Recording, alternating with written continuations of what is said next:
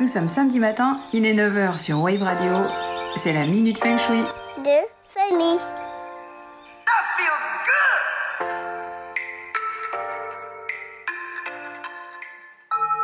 Bonjour La chambre à coucher est une pièce à laquelle il faut prêter beaucoup d'attention, simplement parce qu'elle abrite notre sommeil. Or, bien dormir est primordial physiologiquement. Cela permet entre autres aux cellules de se régénérer, de transformer le gras en muscle, de restaurer notre système immunitaire et surtout de récupérer de nos journées. Et comme on passe un tiers de notre vie à dormir, autant que ce soit dans une chambre qui se prête à cette fonction. Si elle fait aussi office de bureau ou de salle de sport, ce n'est pas forcément la catastrophe si on ne peut pas faire autrement, mais simplement c'est un mélange des genres et d'énergie qui ne collent pas forcément ensemble. Le tout, c'est que ce qui s'y trouve favorise une atmosphère paisible et apaisante. Privilégiez par exemple les couleurs douces, évitez le bleu marine ou le noir qui symbolise l'élément eau, car l'eau, même en représentation dans un tableau, surtout placée derrière le lit, selon les observations du feng shui, peuvent entraîner des fuites financières. On sera bien avec de la moquette au sol ou des tapis, des objets ronds, des couleurs chaudes ou des teintes neutres. Le blanc ne pose pas de problème, surtout si vous avez un lit très duveteux, des lumières tamisées, les meubles arrondis, des objets par paire si vous êtes en couple afin de symboliser son unité, deux tables de chevet par exemple ou de la place pour chacun dans l'armoire.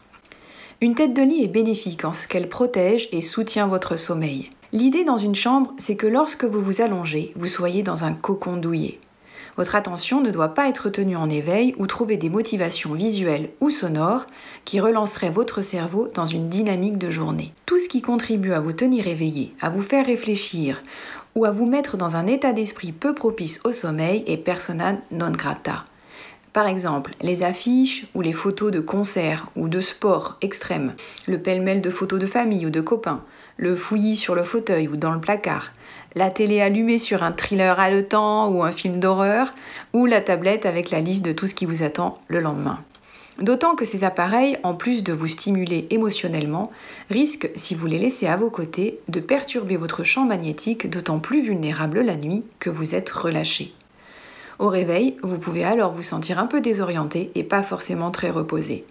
Et si en plus de ces appareils, vos murs, vos coussins ou votre linge de lit ou des rideaux sont très colorés, si en plus vous avez des meubles un peu flashy, l'ensemble revient à écouter du heavy metal en guise de berceuse sans que vous vous en rendiez compte. En fait, plus il y aura de choses dans votre chambre, plus il y aura d'énergie qui tourbillonne et qui vous empêcheront de vous détendre correctement. Il vaut mieux éviter les miroirs devant le lit ou au-dessus, de placer votre lit sous une fenêtre, sous une poutre ou juste en face de la porte. Sur ce, je vous souhaite une bonne journée et surtout une très bonne nuit à venir. Salut et bon week-end La minute s'enfuit de famille. Retrouvez-moi tous les samedis matins à 9h sur Wave Radio, podcast en ligne sur waveradio.fm.